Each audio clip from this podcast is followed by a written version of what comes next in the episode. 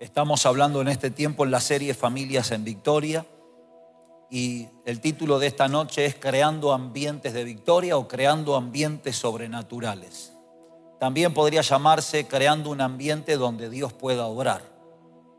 No lo dijimos en esta mañana, pero el Señor no pudo obrar en todo, en todo lugar geográfico, en todo lugar donde él iba, en todo lugar donde tenía intencionalidad de obrar.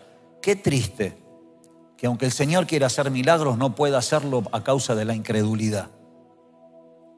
Qué triste que aunque el Señor está dispuesto, va a un lugar, se está moviendo en un lugar, no puede obrar por la incredulidad. Y no pudo. Y no.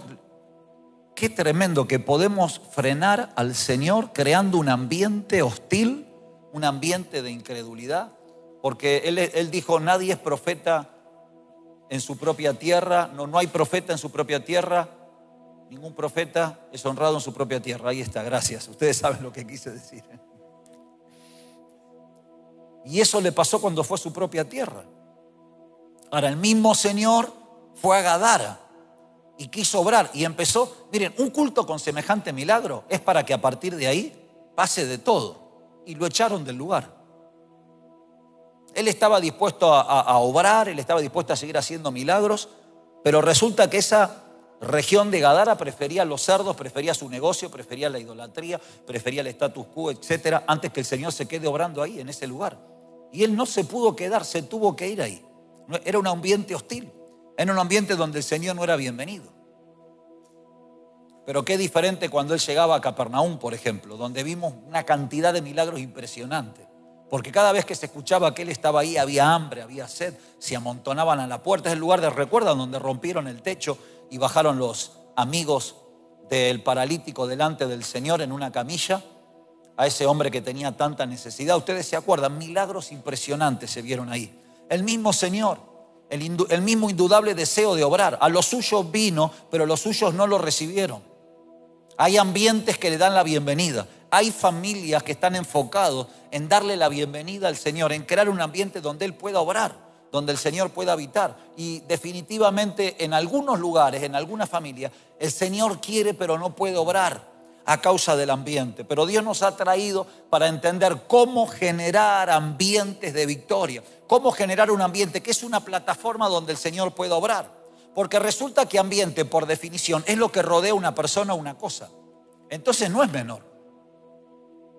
Porque donde vos entrás, o el, ambiente que vos cargas o tu paz cae sobre la casa porque están en la misma sintonía, en el mismo hambre de Dios, o esa paz viene sobre tu vida. Y simplemente el ambiente que vos cargas es rechazado por aquellos donde vos estás entrando y no le dan la bienvenida a ese ambiente. Vos sos vos y sos tu ambiente. De hecho, somos resultado del ambiente en el cual hemos vivido desde que nacemos, desde que somos gestados en el vientre de nuestra mamá en realidad. Somos resultado de ese ambiente. Los ambientes determinan en gran medida lo que vamos a hacer, cómo vamos a reaccionar, nuestro sentir, nuestra percepción y, cientos de cosas más. Los ambientes. El ambiente es aquello que envuelve una cosa o una persona, por definición. Y un montón de definiciones más que leímos en esta mañana, que ustedes saben, ningún mensaje, aunque sea el mismo en la mañana, en la noche, es igual. Así que los que quieran y puedan, pueden escuchar después el mensaje en la mañana pero ambiente es lo que rodea. Y como es lo que rodea, el Señor no se va a quedar rodeado de algo que no le dé la bienvenida, que no le honre, porque Él nos invitó a decir, como es en el cielo, sea en la tierra. Como es en el cielo, sea en la tierra. Por eso el poder de la alabanza y de la adoración. Porque la alabanza y de la adoración lo que intenta hacer es replicar lo que pasa en el cielo. ¿Y qué pasa en el cielo? Si hace la voluntad de Dios únicamente, es la santidad de Dios únicamente, todo está centrado únicamente en Él.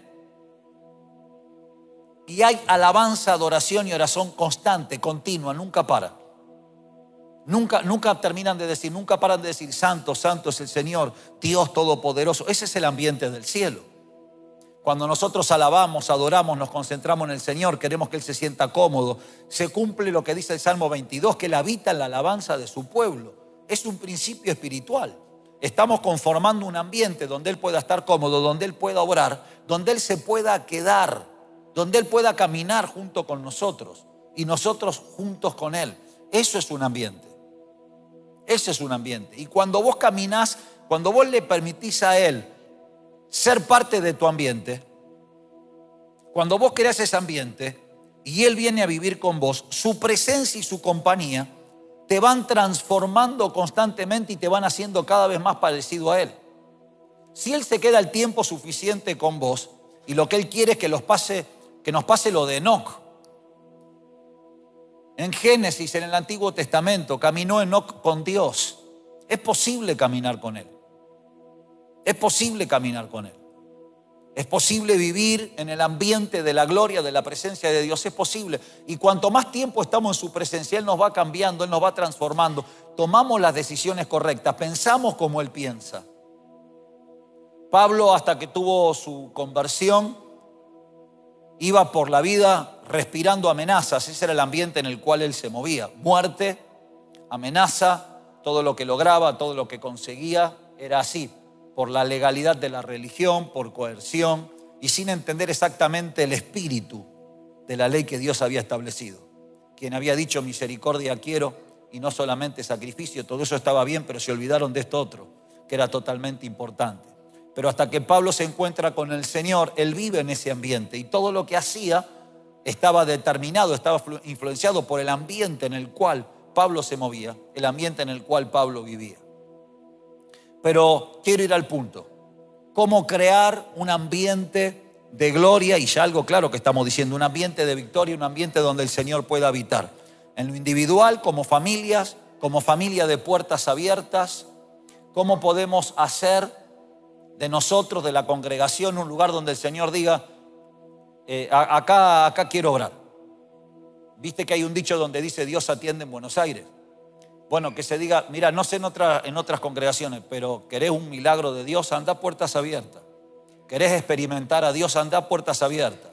Querés encontrarte con el Señor, bueno, anda puertas abiertas. Habla con alguno de los líderes de ahí. Anda a un grupo de conexión de ahí. Anda a una reunión de ahí.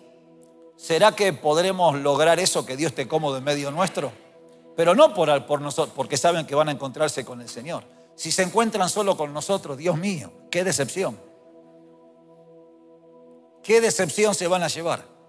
Pero si se encuentran con el Rey de Reyes y Señor de Señores, qué impresionante. Hay una historia que es, es tremenda en el segundo libro de los Reyes, capítulo 3.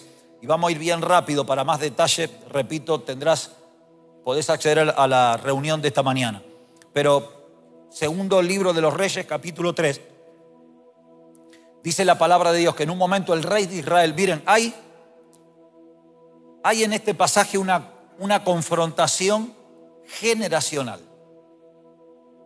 Vamos a ver una tipología de por lo menos tres, cuatro personas, pero que son parte de tres, cuatro linajes familiares distintos.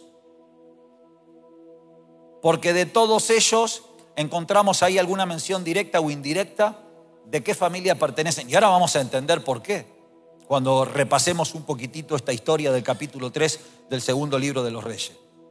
Tres personajes. Uno de esos personajes es el rey de Israel, otro es el rey de Edom, de donde linaje de Esaú, y otro es el rey de Judá, Josafat. Recuerden que después de Salomón el reino se dividió en dos.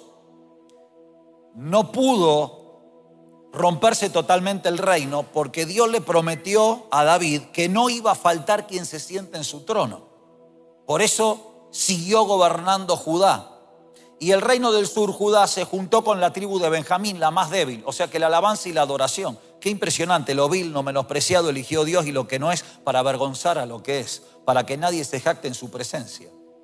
Porque la salvación vino de este linaje, la salvación vino de Judá. Así que si unieron esas dos tribus, en el sur, las otras diez tribus restantes en el reino de Israel. Y en este momento histórico, quien estaba gobernando Israel era Joram. ¿Quién era este Joram? Era el hijo de Acab.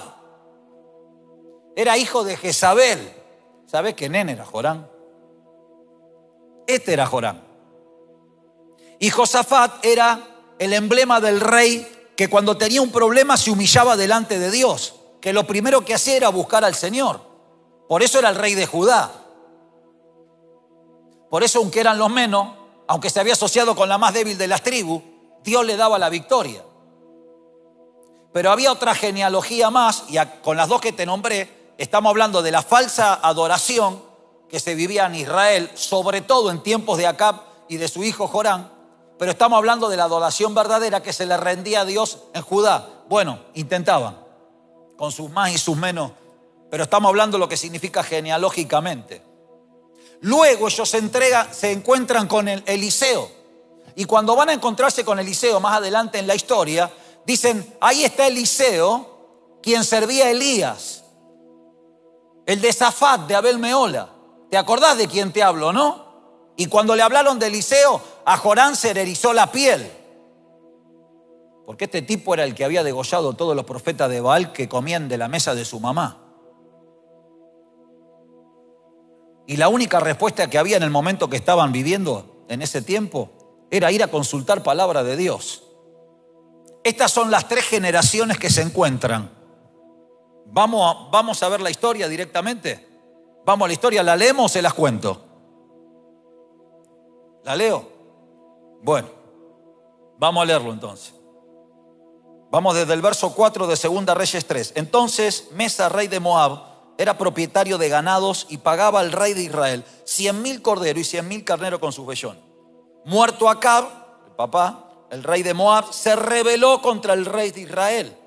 Ustedes saben, curiosamente, el reino de Israel es el que se rebela, Judá es el que sigue porque había una opresión con impuestos que eran muy pesados y que todavía el rey los quería multiplicar. Así que Israel se planta y dice, no, basta de impuestos. La Biblia es, muy actual. Sonríe Jesús te ama. ¿Dónde está el rey de Moab hoy? Bueno.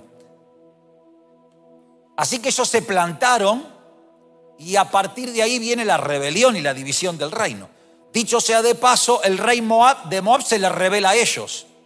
Porque el que revelado vive, rebeliones se encuentra todos los días. Y a que le cabe el saco, sonríe Jesús te ama. Salió entonces el rey de Samaria, salió entonces de Samaria, la capital del reino de Israel, eh, Jorán, y pasó revista a todo Israel. Y dijo, con esto no hago nada, no me alcanza. Verso siguiente, y fue y envió a decir a Josafat, rey de Judá, el rey de Moab se ha rebelado contra mí, ¿irás tú conmigo a la guerra contra Moab? Y el rey de Judá le respondió, Josafat, iré, porque yo soy como tu pueblo, yo soy como tú, tu pueblo como mi pueblo y mis caballos como los tuyos. Entonces le responde y le dijo, ¿y por qué camino iremos? Y él le respondió, le responde Josafat, por el camino del desierto de Edom. Y le está indicando el camino más largo. Salieron pues el rey de Israel, el rey de Judá, el rey de Edom, o sea, toda la familia reunida. Quemaban las papas, problema en puerta, habían dejado diferencias de lado. Estamos hablando de Edom, acuérdense, recuerden, Saúl, Esaú, Jacob, lo quería matar uno al otro, conflictos genealógicos eternos ahí, pero ahora están juntos. El rey de Edom, el rey de Israel y el rey de Judá.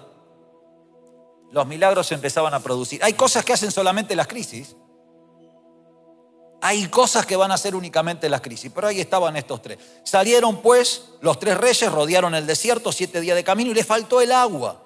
No solamente para ellos, para el ejército y para las bestias también que lo seguían. Entonces el rey de Israel dijo, y recuerden, primer genealogía que aparece, el rey de Israel, y dijo, ah, Dios nos ha llamado a estos tres reyes para entregarnos en manos de los moabitas. Lo primero que sale en el corazón del rey. Mas Josafat dijo, ¿no hay aquí profeta de Jehová para que consultemos a Jehová por medio de él? Y uno de los siervos del rey de Israel respondió y dijo, sí, está Eliseo, el hijo de Safat, que el que servía a Elías. Ah, el que servía a Elías. Bueno. Y Josafat le dijo, este tendrá palabra de Jehová. Josafat lo dijo. Y descendieron el rey de Israel y el rey de Josafat y el rey de Don. Entonces Eliseo, cuando lo ve al rey de Israel, le dijo, ¿qué tengo yo contigo? ¿Por qué no vas a pedirle palabra profética a los profetas de tu padre y de tu madre? Ah, los chicos dicen, estaba picado Eliseo la traía de antes, había una cosita que no había perdonado todavía. Es que lo que uno lo dice así, ¿no? Pero este, tanto Elías como Eliseo fueron testigos de cómo Jezabel había dado muerte a muchísimos profetas del Dios verdadero. Pero sostenía al contrario, desde la mesa del rey, desde su propia mesa, a los que eran falsos profetas. Y entonces nos recuerda un poquito a lo que hizo Elías, ¿no? Che, si es Dios, ¿por qué griten más fuerte? Y ahora Eliseo le está diciendo más o menos en el mismo, en el mismo tono, ¿Vieron cómo se van repitiendo algunas cositas genéticas, no? Y en el mismo tono, este, Eliseo le dice, ¿y por qué no vas ahora a los profetas? Ah, ahora vení. Anda a los profetas de tu padre y de tu madre. Estaba enojadísimo. Entonces Eliseo le dijo, ¿qué tengo yo contigo? Ve a los profetas de tu padre y a los profetas de tu madre. Y el rey de Israel le respondió, no, porque Jehová nos ha reunido a todos estos reyes para entregarnos en manos de los madianitas. Esto es culpa de Dios, como vos sos siervo de Dios, arreglame esta situación. Porque esto es culpa de Dios. Que si fuera culpa de otros dioses, iría a otros dioses, le está diciendo. Ah, esa es una respuesta que no habría que haberle dado a Eliseo, pero, pero menos mal que se rodeó de Josafat. Porque le contesta Eliseo y le dijo, vive Jehová de los ejércitos, en cuya presencia estoy. Que si no tuviese respeto al rostro de Josafat, el rey de Judá, ni siquiera te miraría. Ni siquiera te miraría. Se la jugó, se envalentonó, se hizo un poquito el malo, porque estaba Josafat con él y porque se habían asociado en esa campaña que habían emprendido. Si no, este tipo ni va, ni va delante de Eliseo. Atención que en, este, en esta misma temporada cronológica que estamos viendo, le habían mandado a Eliseo 50 hombres con su general y había dicho Eliseo, si soy siervo de Jehová, que descienda fuego del cielo y los consuma. Y los consumió a todos. Ese era Eliseo. Así que no, no era como para andar haciendo enojar a Eliseo. Así que le manda otra comitiva y dijo, si soy siervo de Jehová, ni lo dejaba terminar de hablar, que descienda fuego del cielo y lo consumía todo. O sea que era siervo de Dios, era siervo de Dios. Y mandan al tercero. Y el tercero llega temblando, se arrodilla ahí, literalmente dice eso la palabra de Dios. Y le dice, por favor, que mi vida valga algo delante de ti. Le empieza a rogar. ¿Y ustedes piensan que tuvo misericordia? No. Es Dios el que le habla a Eliseo. Digo, Eliseo no, pero Dios sí. Y Dios le dice, deja, no, esto no me los maté, así parafraseando. Anda con ellos. Y entonces fue, bueno, después pueden terminar de leer la historia. Pero este era Eliseo. Y le está diciendo, ni te miraría vos si no fuera por Josafat. Este era Eliseo. Y entonces le sigue diciendo Eliseo, mas ahora tráiganme un tañedor. Y mientras el tañedor tocaba, la mano de Jehová vino sobre Eliseo. Y les dijo, Así ha dicho Jehová, haced en este valle muchos estanques, porque Jehová ha dicho así, no veréis viento, no verás lluvia en este valle, pero será lleno de agua, y beberán ustedes vuestras bestias y vuestros ganados. Y esto es cosa ligera a los ojos de Jehová. Entregará también a los moabitas en vuestra mano, y destruirán toda ciudad fortificada, etcétera, etcétera, etcétera. Tremendo. Entonces, para ir al punto número uno, ¿Cómo configuramos, cómo creamos una atmósfera, un ambiente de gloria donde Dios pueda habitar? Rodeándonos de la gente correcta. Alguna vez profundamente hemos compartido sobre esto, así que vamos a, saltear unas tres hojitas. Alguna vez hemos compartido profundamente sobre esto. Pero hay momentos determinados donde Dios va a usar a alguien para traer la, la respuesta que vos necesitas. Porque Jorán que aunque estaba perdido, perdido, por lo menos supo buscar ayuda. Estaba perdido, perdido, pero por lo menos se rodeó de la gente correcta. Él sabía que necesitaba de alguien más. Él sabía que necesitaba un líder. Atención. Porque inmediatamente le pregunta, ¿y por dónde iremos? Si el tipo sabía que estaba perdido y por lo menos se dejó guiar. Decíamos en esta mañana, no hay nada más que frustre más que aconsejar 15 minutos, 20 minutos, una hora y después parece que no te estaban escuchando. Pues sí, pero, pero ¿a quién le hablé yo? Porque sí, con el mismo cassette. CD o, o, programa. El cassette data de hace tres décadas y medias atrás. Pero bueno, antes, en mi tiempo, bueno, tiene el mismo chip. Lo bueno de Jorán, así perdidazo y todo como él estaba, es que por lo menos se dejó guiar por el que andaba en el Espíritu. Y atención, que lo guió por el camino más lejos. Porque podían llegar bien rápido, pero los hizo rodear el desierto por el camino más lejos. Aún en contra de todos los pronósticos de lo razonable, no le alcanzaron ni los víveres, pero se dejó guiar y dirigir por Josafat. Dios es el que habla lo que habla inmediatamente, el rey de Israel, pero Josafat es el que dice, no, debería haber alguien de parte de Dios a quien podamos consultar, es decir, se asoció con la gente correcta, pero se dejó liderar. Se dejó guiar. Reconoció que el otro tenía algo que Jorán estaba necesitando de parte de Dios. Y que si no estaba Josafat ahí, yo no sé qué pasaba con este rey. Y con, con este muchacho Eliseo, qué profeta. Pero supo rodearse de la gente correcta. Supo rodearse de la gente correcta. Jorán, Josafat, Eliseo, el rey de Edom. Cuatro generaciones y una confrontación. ¿Por qué Eliseo reacciona como reacciona? Eso era una cuestión espiritual. Era una cuestión de choque espiritual. ¿Te ha pasado alguna vez de chocar espiritualmente con algo, con alguien? ¿Por qué se, por qué se me enoja así Eliseo? Bueno, cada uno tiene sus maneras, su proceso, ha sido moldeado de, de, determinada forma, no todos reaccionan igual, etc.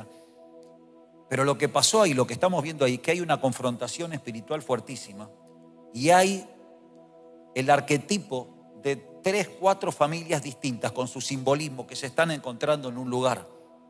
¿Y por qué Dios nos está diciendo esto? Porque nos está llamando a ser Josafat. ¿Quién era Josafat? El conciliador.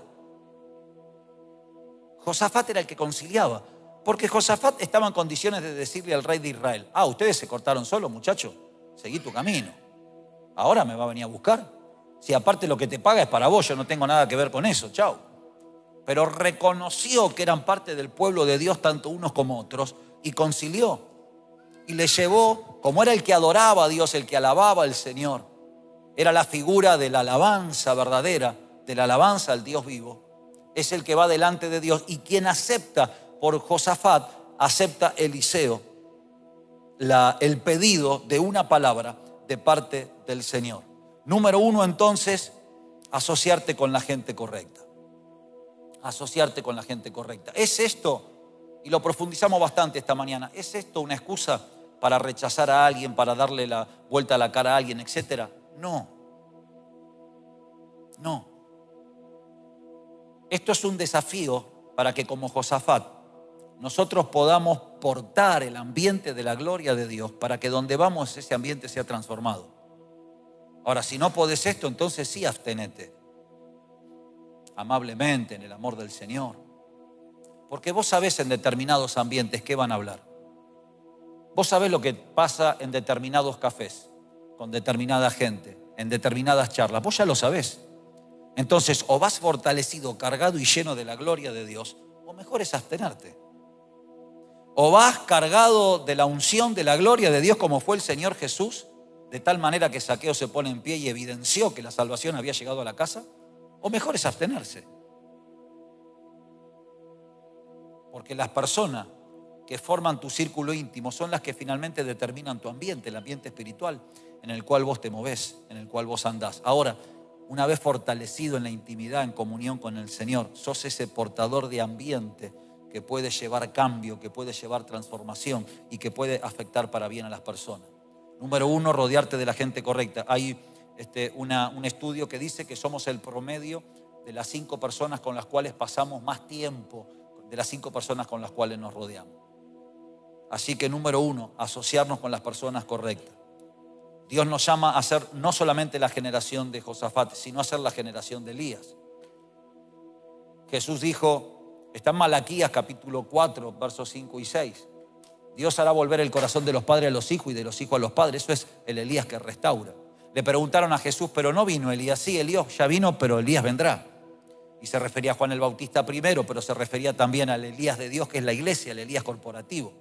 Ese es el Elías vendrá. Es decir, el espíritu y el poder de Elías sigue vigente hoy a través de la iglesia para restaurar, para ser restauradores, para sanar los corazones para instalar la adoración verdadera al Dios vivo. Esa es la generación que Dios quiere levantar para entregarnos victoria en este tiempo. Número dos, entonces, permitir que aquel líder que está en el Espíritu pueda guiar los pasos, aunque parezca que lo que te está diciendo es lo más difícil, porque le dijo el camino más largo. Saben que el diablo es especialista en mostrarte atajos. Y vos sabés que a veces la voluntad de Dios es el camino más difícil, pero el que más paz da es el de la cruz. Muchas veces en distintas situaciones de conflicto vamos a tratar de nuestra esencia misma, nuestra conformación. es tratar de pasarla lo mejor posible y tomar a veces el camino más corto, pero el camino más corto no siempre nos lleva a la victoria.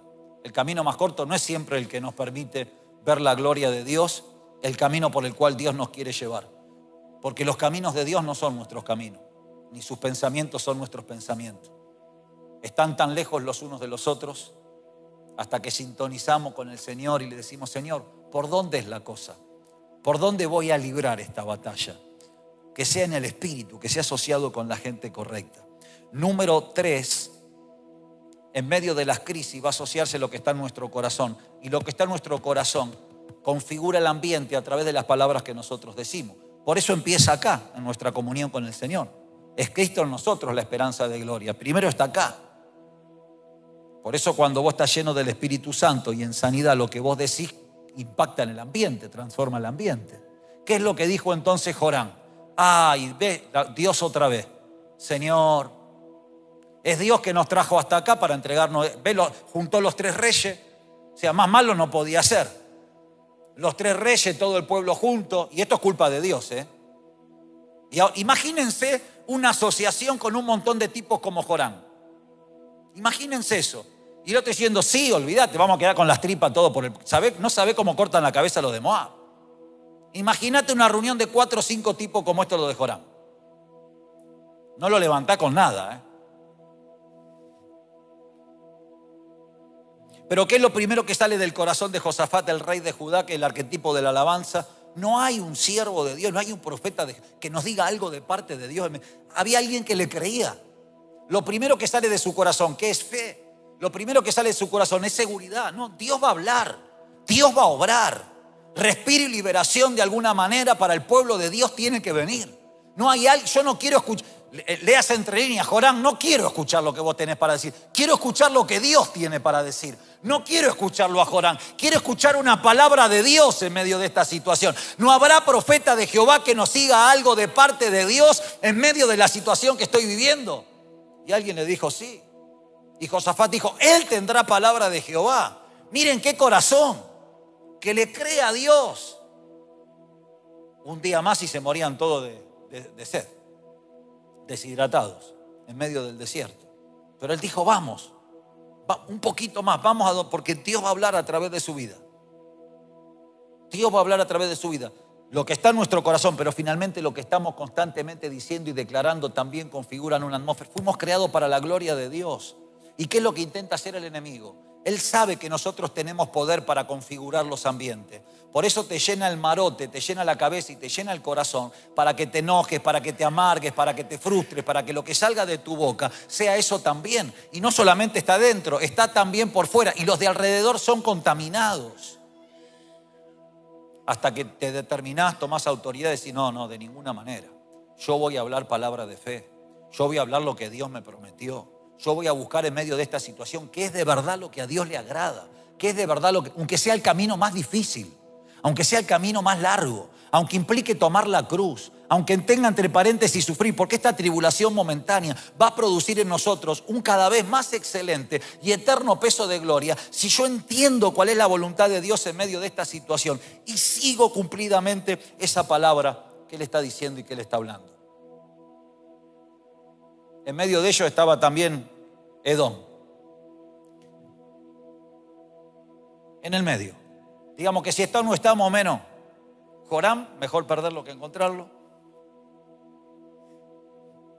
Es decir, ser de bendición y de impacto para su vida. Lo otro fue broma. Y Edom, que si está, que si no está, ahí está. Yo no quiero ser Edom. Es decir, si vos estás en algún lugar, marca la diferencia. Edom era el que si estás no están en lo mismo. Pero donde vos estás no es lo mismo. Porque vos cargas, has puesto en mis manos el peso de tu presencia. Así que no es lo mismo. Donde vos estás, está el Señor. Y está llevando ese ambiente de gloria, de presencia de Dios. Así que, como estaba medio picadazo, Eliseo dijo: tráigame un tañedor, porque se había enrarecido el ambiente había enrarecido un poquito el ambiente. Leemos ahí entre líneas, ni te Decime cómo alguien profetiza diciéndole a otra persona, no te quiero ni ver la cara. Y ahora esto, ¿cómo lo remontamos? Tráiganme un tañedor. Pero creo no solamente por eso, porque en medio de este encuentro multifamiliar, multigeneracional, se tenía que establecer la adoración al Dios verdadero. Porque estaba Jorán quien se había, había levantado esos becerros de oro y había el, el mal era, era de tal magnitud en ese momento que le había sumado a lo que Acab decía, es que él había dicho, si adoran a este becerro de oro, es lo mismo que adorar a Dios, es como adorar a Dios. Será bien perverso lo que estaba haciendo. Y entonces Eliseo dice, no, acá vamos a levantar una adoración al Dios verdadero. Y cuando empezaron a alabar y adorar a Dios, porque Dios habita la alabanza de su pueblo, la mano de Jehová vino sobre Eliseo. La mano de Jehová vino sobre Eliseo. Empezaron a cantar, alabar, adorar. Y cuando el tañedor, ¿quién, es, ¿quién era un tañedor? Alguien que ejecutaba un instrumento con una unción profética para alabar y adorar al Señor era gente que estaba preparado. No era cualquiera que toquera. Tráigame un tañedor. Tráigame un tañedor, dijo Eliseo. Y cuando ese clima se llenó, se saturó de la gloria de Dios, la mano del Señor se comenzó a mover. Porque es en esos climas donde Dios suelta sus milagros. Es en esos climas de adoración y de alabanza donde se manifiesta la unción profética. Es en esos climas el desafío el cual Dios nos está planteando para que podamos vivir en nuestro día a día no solamente en una reunión determinada. Y la mano de Dios vino y la gloria se manifestó. Y vino respuesta de Dios. Hay veces que la respuesta no va a venir sin primero, pero ¿qué está pasando, Señor? Bueno, primero mi ambiente, primero mi corazón. Voy a buscarte a ti, Señor. ¿Cuántos acostumbran mientras están orando o adorando, lo que sea, poner música, poner alabanza? No siempre podemos llamar un tañedor, pero podemos acompañarnos de los dispositivos que tenemos hoy y qué bendición tremenda. Más bendición cuando vos podés, cuando vos interpretás en el Espíritu cuál es la canción. ¿Cuál es la canción? Antes de subir acá oramos y le pedimos, Señor, ¿qué, qué tú quieres que te cantemos, Señor? Y equivocados o no, con todo el corazón queremos cantar lo que Él quiere recibir. Porque es ahí donde Él obra, donde su mano se mueve, donde la gloria de Dios se va a manifestar. Y lo sobrenatural se liberó ahí. Hoy diríamos los dones del Espíritu Santo se liberaron en el momento donde la gloria de Dios se empezó a manifestar. ¿Y para qué son los dones del Espíritu Santo? Para edificar nuestra vida, para milagros, para sanidad, para crecer en el Señor, en el Espíritu, para hacer la obra de Dios, para extender el reino, etc. Cuando, cuando vivimos bajo ese ambiente de gloria, de presencia de Dios. Así que le dijo, hagan pozos hagan pozos. Esto es lo número cinco. Número uno, asociarte con la gente perfecta, permitirse liderado por el Espíritu es el dos. Número tres, lo que hablan nuestras palabras, un corazón configurado en la presencia de Dios. Número cuatro, adoración. Número cinco, tiene que ver con palas y pozos. Palas y pozos. Es decir, el Señor le dijo, caben pozos porque aunque no noten diferencia en lo natural, Dios va a llenar de agua los pozos que ustedes caben. ¿Y cuándo hicieron esto? Durante toda la noche, en medio del desierto. Porque al amanecer del otro día, a la hora del sacrificio, Dios le envió ese agua. Y todos los pozos que cavaron fueran llenos. Pero antes que Dios pueda hacer eso, palas y... ¿Por ¿Quién lleva una pala? Algo esperaban. Porque los pozos muchos y profundos. A mano no creo que lo hayan cavado. Sería parte de la del equipamiento del ejército de aquel, de aquel tiempo, no lo sé, pero de algo estoy seguro, tenemos que llevar pala. ¿Y qué son las palas? Son las promesas de Dios para nuestra vida.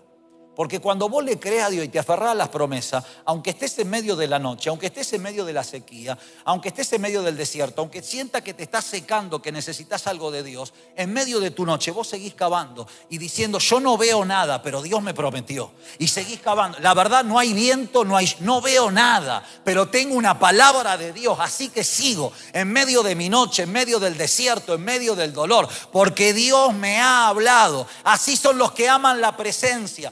Salmo 84 dice, cuán amables son tus moradas. Yo quiero estar cerca de tus altares, como pueden estar los pajaritos, Señor, porque mi alma te anhela, ardientemente desea tus atrios, Señor. Los que aman la presencia de Dios irán de poder en poder. Pero cuando pasen por el, el valle de lágrimas, lo van a transformar en fuentes. ¿Qué es cavar pozos? Es hacer en fe lo que Dios te prometió, creando a través de esa fe la oportunidad para que Dios pueda cumplir su promesa. Jesús no pudo obrar en su lugar por la incredulidad de ellos.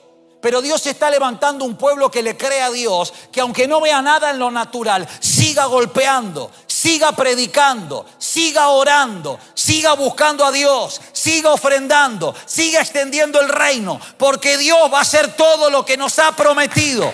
Aleluya, aunque no veamos nada en lo natural, fiel es el que prometió.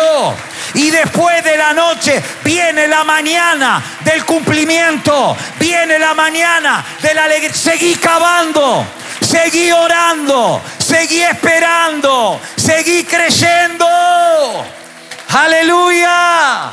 Porque absolutamente todo pozo que hicieron fue lleno de agua. Absolutamente todo pozo que hicieron. Esa es la fidelidad de nuestro Dios, que aún nos deja espacio para nuestra fe. Dios está levantando esta generación, la de Josafat, la generación de Elías, de su descendiente Eliseo, pero el arquetipo es Elías, la figura de lo profético, del tiempo de la restauración de todas las cosas, como dice Hechos, tiene que ver con ese espíritu de Elías que está, que está sobre la iglesia del Señor, que está sobre nosotros, porque Dios nos ha llamado a eso, a restaurar, a sanar, a orar y a clamar para que, para que las aguas del Espíritu de Dios sigan en crecimiento, para que el Espíritu de Dios se siga liberando y a predicar a tiempo y fuera de tiempo la palabra del Señor, para que todo aquel que en Él cree sea salvo. Y si seguimos insistiendo, y si seguimos golpeando, y si seguimos cavando, vamos a ver la gloria de Dios en nuestra vida, en nuestra familia, en esta familia de la fe, en puertas abiertas, porque estamos haciendo de este lugar y de nuestras vidas un altar donde Él pueda, donde Él pueda habitar ese es el tipo de ambiente. Y cuanto más Josafat, mejor. Oramos por los Corán, los bendecimos, tratamos de ministrar sanidad, etc. Pero cuanto más Josafat, mejor. Cuanto más Elías y Eliseo, mejor. Cuanto más Obededón. Sí, Abinadá tuvo 15 años el arca en la casa, pero no le daba importancia. Lo dio por supuesto. Estaba ahí. Pero Obededón amaba y honraba la presencia de Dios. Y en tres meses Dios trastocó y le transformó todo. Esta noche es un llamado a cuidar los ambientes personales, laborales, en el área de la amistad, en la familia y en la congregación. Cuidar el ambiente, cuidar el ambiente cuidar el ambiente. Que se conviertan ellos a ti y no tú a ellos. Porque los profetas de Baal comían en la mesa de Jezabel, pero los profetas de Jehová comían pan del cielo. Y se entiende la diferencia. Porque comer es llenarte a través de las personas con las cuales tenés intimidad. Eso es la mesa. Porque el Señor dijo aquel que me abriere su corazón, entraré y me quedaré con él y cenaré con él y él conmigo. Por eso la importancia de con quién compartimos la comida no es algo menor, porque es un momento propicio para tener intimidad. ¿De dónde comían los profetas de Baal, de la mesa de Jezabel? ¿De qué se llenaban? Del mismo espíritu que había posicionado a Jezabel en ese lugar. ¿Me siguen? Pero ¿de qué se llenaban los profetas de Dios? Se llenaban de lo que Dios le traía cuando alguien en intimidad iba al arroyo donde Dios le decía donde nadie más veía, pero ahí en la intimidad Dios le mandaba pan y carne. ¿De dónde, ¿De dónde era alimentado? De una viuda que le creía a Dios, que con un poquito de harina y un poquito de aceite, Dios podía hacer un milagro sobrenatural y ser sostenido. ¿De qué, de qué mesa comía? De la mesa que Dios servía a través de lo que salía de la boca del Señor. Gracias, Señor, su palabra. De eso vamos a alimentar nuestro corazón porque de Él mana la vida. Este es el llamado en esta noche. Yo te invito y donde estás, por favor, inclinar un momentito tu rostro, entrar en comunión con nuestro Señor, para poder consagrarnos. Dice el Salmo 19, que mi meditación delante de ti sea grata. ¿Saben qué significa que, Señor, que lo que yo pienso te sea agradable a ti? Que lo que yo medito, lo que pienso, impresionante.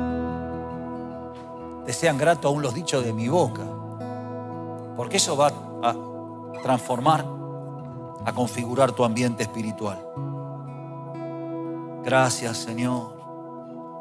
Te amamos, te amamos, amamos tu presencia. Yo quiero ser como David, Señor, que, que aunque vengan 400 como Jorán o amargados o endeudados, Señor, puedan recibir de ti algo a través de mi vida. Qué tremendo, porque la familia de David, Señor, no pudo recibir lo que David tenía. No al principio al menos. Pero hubo gente con hambre y sed de ti que abrió su corazón y permitió ser ministrado por David. Por David.